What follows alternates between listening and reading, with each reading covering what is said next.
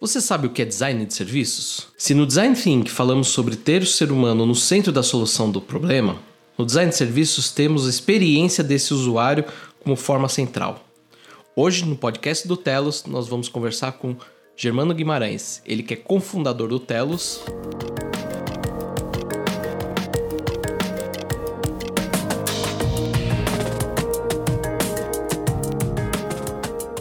Germano, seja bem-vindo a casa é sua. Olá, Vitor, tudo bem? Prazer estar aqui falando com você e a gente falar de um tema tão bacana e inspirador e também transformador para as pessoas, que é o design de serviços. Então, vamos lá. Eu estou empolgado para essa conversa. Germano, vamos partir do pressuposto que o nosso ouvinte aqui ele ainda não conhece o Telos. Então vamos contar um pouquinho para ele o que, que o Telos faz hoje. Legal, Vitor. Telos é uma organização que trabalha com inovação e design de serviços públicos. Então, em uma frase, a gente ajuda a melhorar a qualidade de serviços públicos no Brasil, em diversos serviços de educação, saúde, desenvolvimento social, cultura, turismo, empreendedorismo. Então, o Telos está focado em melhorar a experiência do cidadão ao utilizar os serviços públicos, sejam aqueles serviços presenciais onde o cidadão tem um atendimento, vamos dizer assim, de balcão em uma unidade física, né, recebendo um serviço público, ou também serviços públicos digitais, né? São plataformas, aplicativos, chatbots, onde ah, o cidadão interage com o governo via uma plataforma digital. Então, o Telos busca fazer, desenhar e implementar serviços públicos inovadores pensados para o cidadão e com o cidadão, né? colocando o cidadão no centro do processo. Então é isso que o Telos faz. Nós temos nove anos de operação e já fizemos mais de 85 projetos de design no governo, sejam eles de design estratégico, de design de serviços públicos ou também serviços públicos digitais. Então é isso que a gente busca impactar né, a sociedade no Brasil por meio da inovação em design de serviços.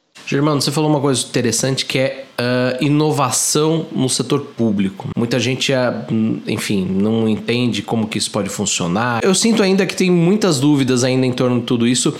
Então eu queria que a gente falasse sobre um exemplo prático aqui, um projeto do, do, do Telos. A gente tem vários projetos, alguns foram premiados recentemente, né? Então eu acho que seria legal a gente falar um pouquinho sobre o que, que o Telos está implementando que esse também é um dos pontos muito como que eu posso dizer assim, um dos pontos fortes do Telos é a implementação, né? Que a gente não vai lá só e desenvolve, projeta, né? Uh, mas a gente implementa. E aqui eu acho que vale a gente fazer também um parênteses sobre essa questão do conceito do que é o design, né? O design, no nosso ponto de vista, ele é o projeto, né? É porque ainda existe, eu acho que uma certa confusão quando a gente fala um pouco de design e acha que é muito é, voltado para a questão gráfica e tudo mais. Então, eu acho que vale a gente fazer esse parênteses aqui. Que tal a gente falar então um pouquinho do Área 21? Legal, Victor, bacana. É isso mesmo. O Telos trabalha não só com, com o design do projeto, mas a gente também implementa, né? Então, o Telos trabalha no modelo turnkey, né? Chave na mão.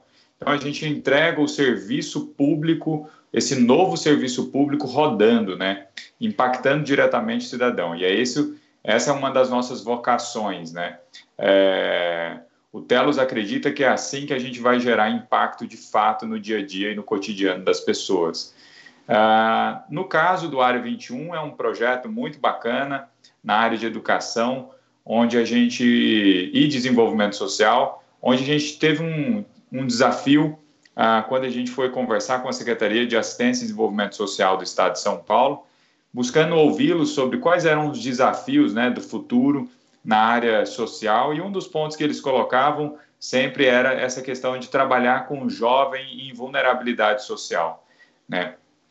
Tem um livro chamado A Era da Oportunidade, que fala muito sobre a, a plasticidade do cérebro, né?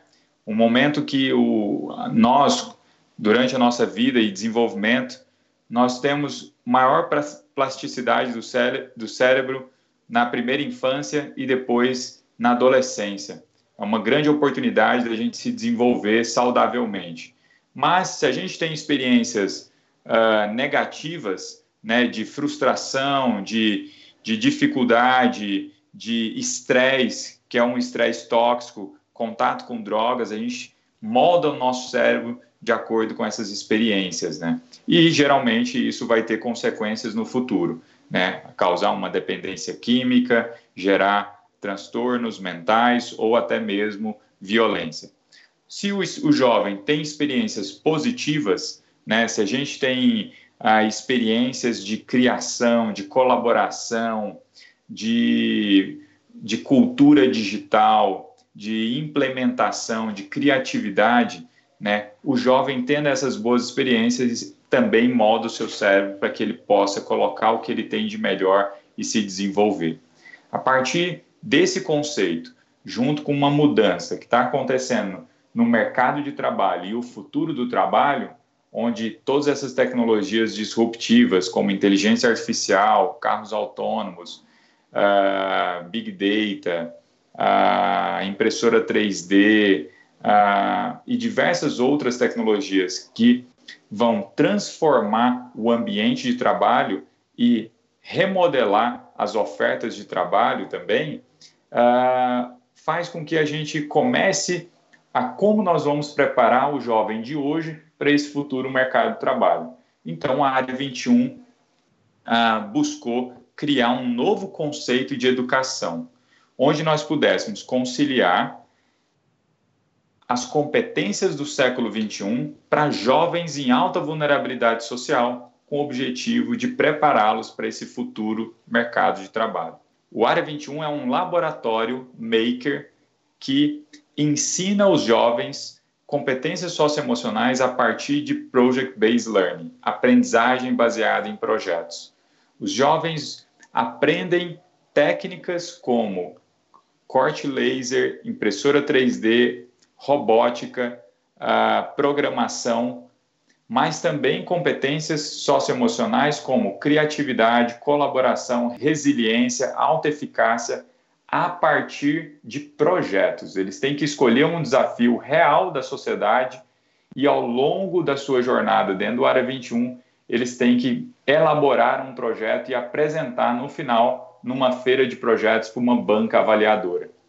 Esse projeto já impactou mais de 1.500 jovens, nós temos duas unidades e é um projeto, inclusive, premiado. Ganhou o prêmio esse ano da Fast Company, uma menção honrosa sobre projetos de inovação na área da educação. Então, a gente está muito feliz com essa iniciativa. É um projeto que tem muito potencial de escala e agora a gente tem uma perspectiva de replicar o projeto para mais duas unidades, chegando aí em 2020 em quatro unidades em operação.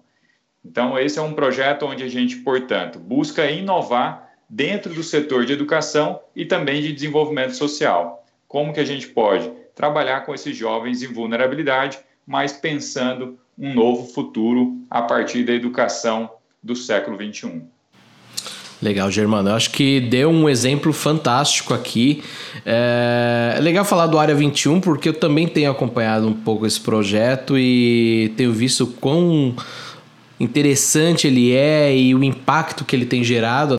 Eu só queria acrescentar aqui, você falou do prêmio da Fast Company. O Área 21 ele foi o único projeto brasileiro no World Change Ideas de 2019. Foram mais de duas mil organizações inscritas e o Telos Tava lá, então muito legal, parabéns. Obrigado. Germano, eu queria falar sobre um ponto que você levantou interessante, que é a questão do impacto. Essa questão do, da relação entre o design de serviço, principalmente focado no, no setor público, e o impacto. Quais são as oportunidades que a gente tem desse impacto, né? E como que a gente pode realmente inovar nesse setor público? Eu acho que existe uma uma dúvida grande, principalmente para quem está de fora. Ah, o setor público brasileiro é, não consegue inovar e a gente tem muita coisa legal sendo feita no Brasil. Para quem acompanha o site do, do Instituto, vê lá que a gente tem publicado constantemente várias iniciativas brasileiras, então tem muita coisa sendo feita, mas pouco sendo falado. Eu queria que você falasse um pouquinho, primeiro, sobre essa oportunidade desse cenário, tá? E segundo, de como que a gente pode inovar nesse setor público. Legal, bacana, Vitor.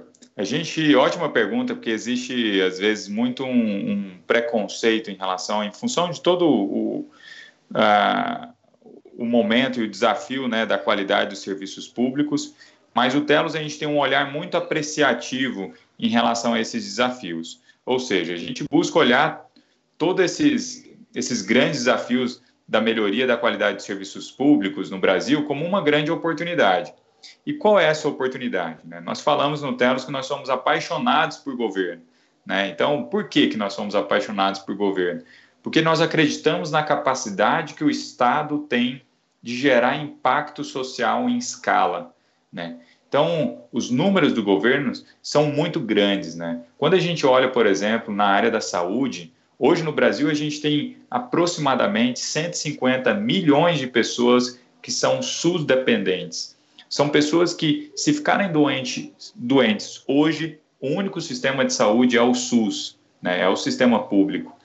Na área da educação, a gente tem mais de uh, ah, 49 milhões aproximadamente de jovens e crianças matriculados em alguma rede pública de ensino.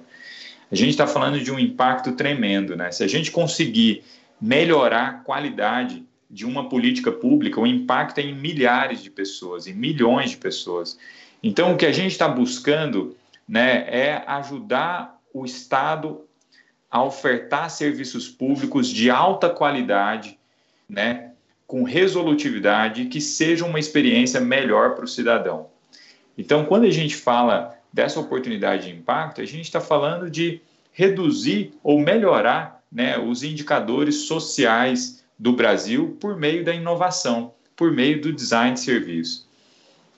Existe aquela frase né, que a gente gosta bastante também, né, que é do Einstein, que ele fala que é insano né, nós queremos resultados diferentes tendo o mesmo comportamento. E a inovação é um pouco disso, né? É, é, a gente buscar novos caminhos de um jeito de fazer e entregar serviços públicos que buscam ter resultados mais efetivos para o cidadão, que no final do dia é o pagador de impostos que busca, ao pagar o imposto, um retorno sobre serviços públicos de qualidade que transformam o seu dia a dia. Né? Então, o Telos quer melhorar esses serviços públicos e o meio para isso é a inovação. Mas como chegar lá? Né? Como criar soluções cada vez mais inovadoras para o cidadão lá na ponta? O que nós acreditamos no Telos é que o design é um grande instrumento e uma grande abordagem que nos ajuda a colocar o ser humano no centro do processo. Entender esse cidadão do século XXI que tem novas necessidades, que tem uma nova dinâmica dentro de um mundo que está cada vez mais acelerado e com constantes mudanças disruptivas e buscar desenhar esses serviços que façam sentido para eles nesse momento. Então, o Telos ah, busca inovar dentro da gestão pública e dentro dos governos, mas especificamente em relação aos serviços públicos, né? Então, essas soluções lá na ponta, né? na escola, no hospital, no ponto de ônibus, na biblioteca, né? E também pelos aplicativos, né? Pelos sites. Então, não necessariamente também, cada vez mais, o cidadão precisa se deslocar da sua casa para uma unidade física, né? Ele também pode ter uma oferta de serviços públicos de uma maneira digital no seu celular ou no seu computador. Então, é isso que a gente busca. E é por isso que a gente é apaixonado por governo. Porque se a gente conseguir fazer uma mudança numa política pública, né, a gente consegue deixar um legado para o país e transformar a vida de muitas pessoas. Vou pegar um outro gancho aqui que você acabou de falar a respeito do da pessoa não ter que sair de casa, né? Uh, você acredita que a digitalização é a grande oportunidade hoje dessa, desse desenvolvimento de, de serviços, do próprio design de serviços públicos aqui no Brasil? Legal, Vitor. A gente acredita que sim, é uma tendência né, a, a digitalização, vamos dizer assim, dos serviços públicos, tornar esses serviços públicos uh, online e de uma maneira que o cidadão possa acessar de qualquer lugar e resolver seu problema e conseguir uh, diminuir a burocracia de vários serviços. Uh, então, sim, os serviços públicos digitais eles vão crescer muito e cada vez mais o cidadão vão, vai ter, vamos dizer assim, esse, vários serviços públicos, o Estado vai estar presente no seu celular, no seu computador. É, então, é sim uma tendência, a gente tem muitas oportunidades de tornar serviços que hoje são presenciais em digitais. É, porém, o, a gente tem um crescimento cada vez mais também no Brasil de cidadãos com conectividade, né, com acesso à internet uh, e também, principalmente, a conectividade mobile. É uma tendência também, a população cada vez mais está conectada, mas nós teremos também uh, serviços públicos que continuarão sendo presenciais. Né? Quando a gente fala de uma unidade pronto atendimento, né, que é uma unidade que, uh, pública que atende pessoas em situação de emergência, é, esse atendimento vai continuar sendo presencial. Ou quando a gente tem a grande parte da própria educação pública, ela vai ter também uma, um atendimento presencial. Nesse caso, o que a gente nos cabe é melhorar esse serviço uh, presencial e que possa não só ter uma experiência, mas também uma qualidade quando a gente olha para a resolutividade desse serviço público. Quando a gente está falando de educação, é aumentar o IDEB, é diminuir a evasão, é melhorar a, a, a aprendizagem desse aluno quando ele está no atendimento presencial. Quando a gente fala dos serviços públicos digitais, a gente busca outras, outros tipos de indicadores, como velocidade no atendimento, né, a experiência ser mais agradável, uma diminuição também da burocracia, onde o custo de transação seja para acessar um documento, pagar um imposto, né, ou fazer um agendamento de uma consulta e tudo mais, isso se tornar um, de uma maneira mais efetiva, mais eficiente, né, e com menor custo, tanto para o Estado quanto para o cidadão. Então, com certeza é uma tendência os serviços públicos digitais, mas também continuaremos tendo, tendo muitos serviços presenciais, né, e que ambos precisam ser melhorados. Perfeito. A gente falou aqui um pouquinho de digitalização, a gente sabe que tem muitas tendências aqui em, em alta, algumas já deixaram de ser tendências, estão virando quase que é, cotidiano. Então eu queria que você falasse um pouquinho como que é essa visão de futuro. Legal. Acho que essa visão de futuro sobre a digitalização né, e essas tendências dos serviços públicos é também como que o governo vai adotar essas tecnologias, essas novas tecnologias. É importante também a gente lembrar que inovação não é só tecnologia, né? é também tecnologia. E a tecnologia muitas vezes ajuda a gente a dar um salto de qualidade nos serviços. Mas não é só, né? A gente pode ter uma inovação de processos, a gente pode ter uma inovação de protocolo de atendimento, a gente pode ter uma inovação de ambiência, né? A gente pode ter uma inovação também ah, na forma como a gente entrega aquele serviço mesmo presencial, né? não necessariamente com uso de tecnologia.